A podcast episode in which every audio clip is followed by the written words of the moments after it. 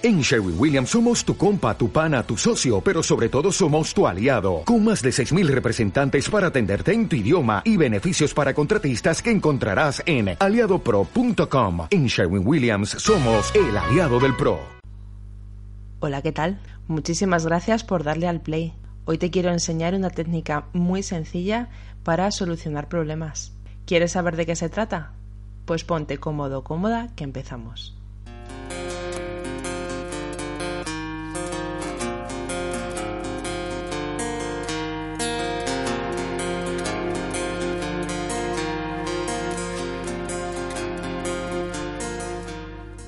Hola a todos, bienvenido, bienvenida a este podcast de tu consulta online, un canal dedicado al desarrollo personal, profesional y vida familiar, pero sobre todo dedicado a ti. Yo soy Aroa Granados, psicóloga y creo firmemente en el poder personal, que todo el mundo tiene un potencial enorme y que el único que pone límites a su vida eres tú. En este nuevo podcast quiero hablar de una técnica de solución de problemas que se llama la técnica de las tres preguntas.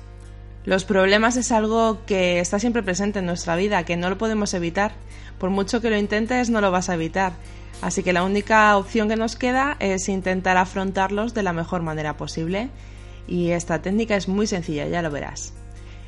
Pero antes decirte que puedes leer artículos de este tipo en el blog de la página web tuconsultaonline.info. Ahí puedes encontrar información que te puede servir y ayudar y además la posibilidad de contratar terapia psicológica online o coaching.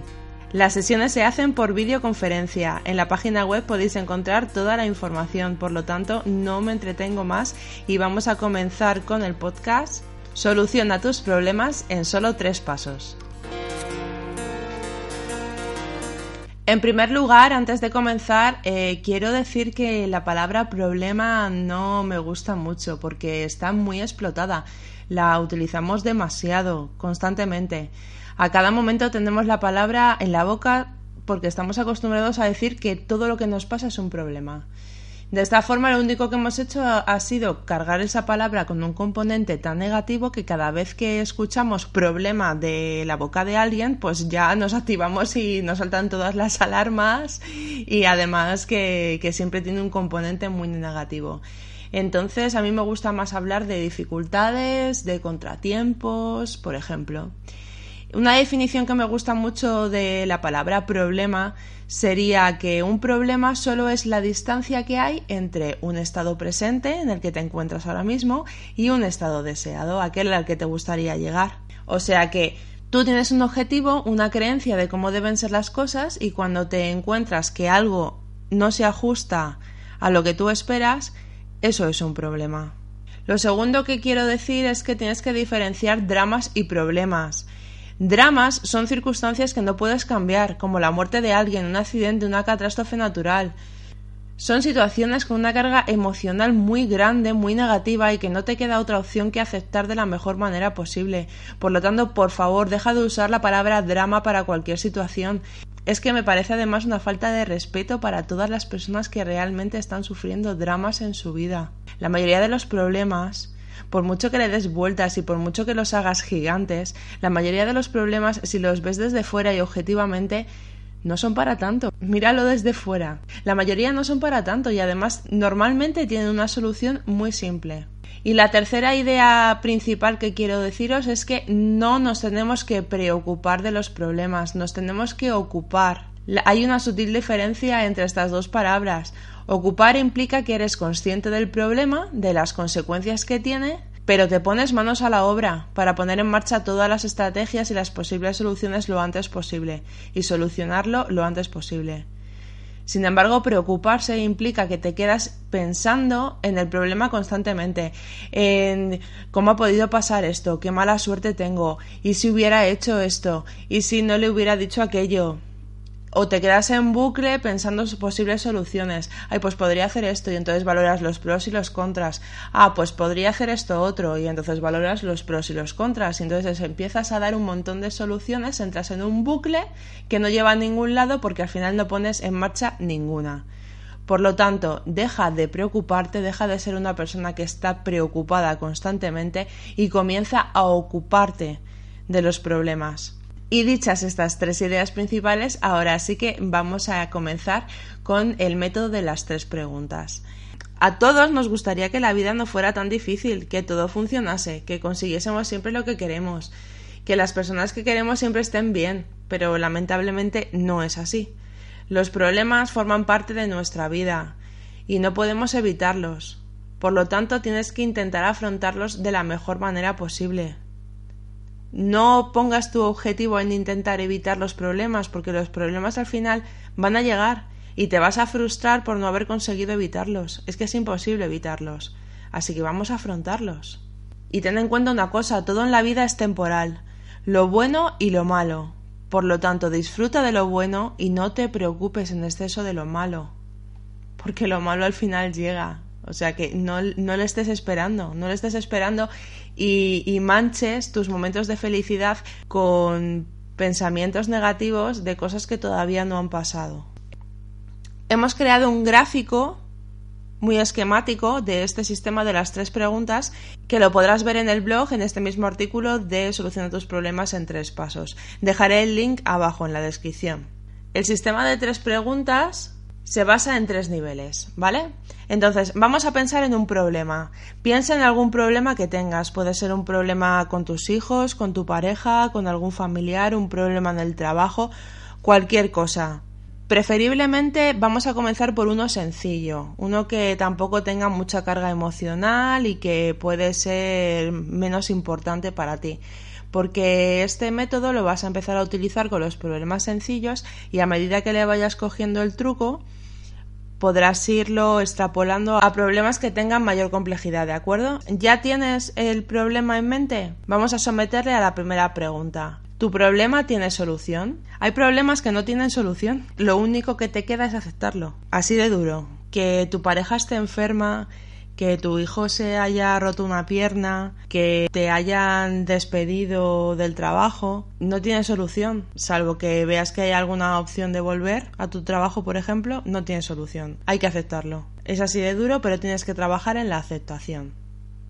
A veces también nos eh, atribuimos problemas como propios que en realidad no son nuestros, sino de alguien cercano. Muchas veces cuando tu hijo tiene un problema o tu hija, tú lo, lo, asimilas como si fuera tuyo propio y lo sientes igual. O tu pareja tiene algún problema y entonces lo sientes igual y te lo apropias y te preocupas constantemente. Pero piensa una cosa, ¿Está en tu mano la solución? Porque si no está en tu mano la solución, a lo mejor tienes que trabajar la aceptación. La solución probablemente esté en tu hijo o en tu hija, la solución probablemente la tenga en la mano tu pareja.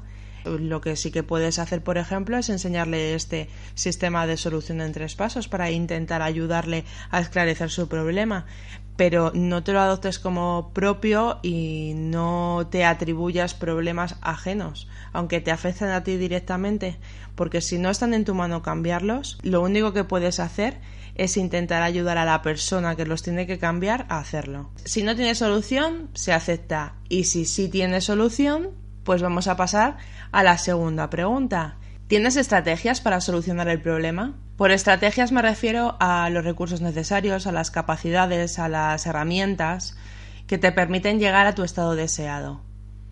Si no sabes solucionar el problema y no tienes los recursos necesarios, pues tendrás que buscar a alguien que te ayude o que te lo solucione o aprender nuevas técnicas, nuevos conocimientos que te ayuden a poder llegar a ese estado deseado. En esta misma pregunta, una vez que ya determinas si tienes las herramientas, comenzarás a hacer el plan de acción. El plan de acción sería una serie de posibles soluciones. Yo, por ejemplo, lo que me gusta hacer es, ante un problema, eh, intentar encontrar al menos tres soluciones diferentes. Y de esas tres soluciones diferentes, analizar pros y contras, viabilidad de las mismas, qué probabilidad de éxito tienen o qué es lo que más me beneficia a mí y entonces elijo una de las tres y la pongo en marcha.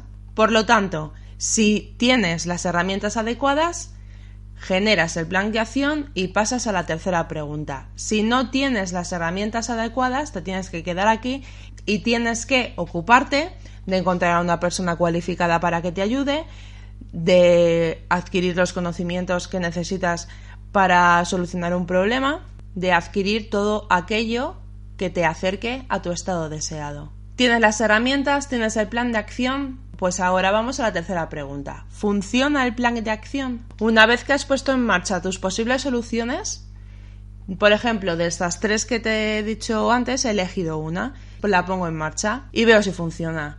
¿Funciona? Pues enhorabuena, has solucionado el problema. Pero si no funciona, pues tendrás que elaborar otro plan de acción. Y si tienes este listado de posibles soluciones, pues ¿qué haces? Pues ir a por la segunda solución mejor. Y ves si funciona.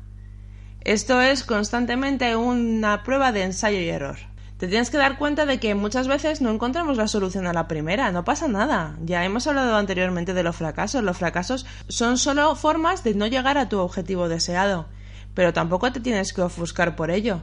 ¿No ha funcionado? Pues pasamos a la siguiente solución.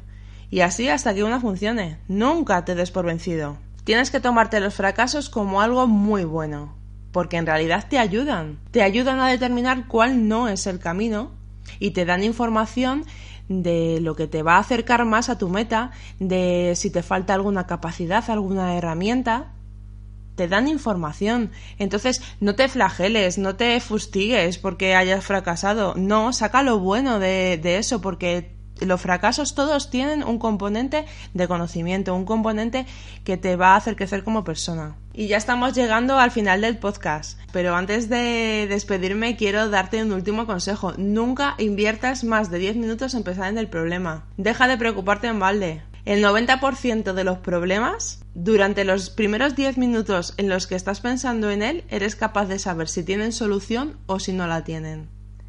Y si la tienen, sabes más o menos lo que podrías hacer para solucionarlo. Por lo tanto, no inviertas más de 10 minutos en repasar el problema una y otra vez. Lo hecho, hecho está. Tenía que haber hecho esto. Bueno, pues no lo hiciste. No pasa nada. Vamos a ver cómo se puede arreglar. No te, no te flageles por todo aquello que podrías haber hecho y que no has hecho. Vamos a ver lo que podemos hacer a partir de ahora. Es como en terapia de pareja cuando estás delante de una pareja que se empieza a echar en cara cosas del pasado. Y tú dijiste aquello y tú no hiciste aquello y tú entonces tal. Vale, todo eso está en el pasado y son problemas del pasado que ahora mismo no se pueden solucionar. Vamos a intentar ver hacia el futuro, ver qué se puede hacer para solucionar esto. De nada sirve estar repasando una y otra vez todo aquello que nos dolió, todo aquello que hicimos mal, que podíamos haber hecho mejor. No te sirve de nada más que de estar generándote un estado de, ansiedad y de depresión que no te conviene. Vamos a vivir más contentos y más positivos y más prácticos. Por lo tanto, si el problema tiene solución, aplica el sistema de los tres pasos. Busca qué estrategias y qué capacidades necesitas para solucionarlo, elabora un plan de acción, ponlo en marcha, ve haciendo ensayo y error, mira a ver si funcionan las soluciones que pones y cuando ya encuentres la solución a tu problema, enhorabuena, lo has conseguido. Y si no tienes solución, trabaja la aceptación, porque no te queda otra. ¿De acuerdo? Pues ya hemos llegado al final del podcast, espero que te haya gustado. Si te ha gustado, dame un like como siempre, suscríbete y compártelo en tus redes sociales. Si quieres ponerte en contacto con nosotros, puedes hacerlo a través de la web tuconsultaonline.info, a través del formulario de contacto o mandando un email a contacto arroba tuconsultaonline.info. También tenemos Facebook y tenemos una nueva cuenta de Instagram muy activa que te animo a que visites tuconsultaonline.info. Espero tus comentarios, tus críticas, por supuesto, porque todo sirve para mejorar, tus peticiones de temas, lo que tú quieras. Nos vemos en el siguiente podcast y recuerda, en la vida a veces se gana y a veces se aprende. Piensa positivo.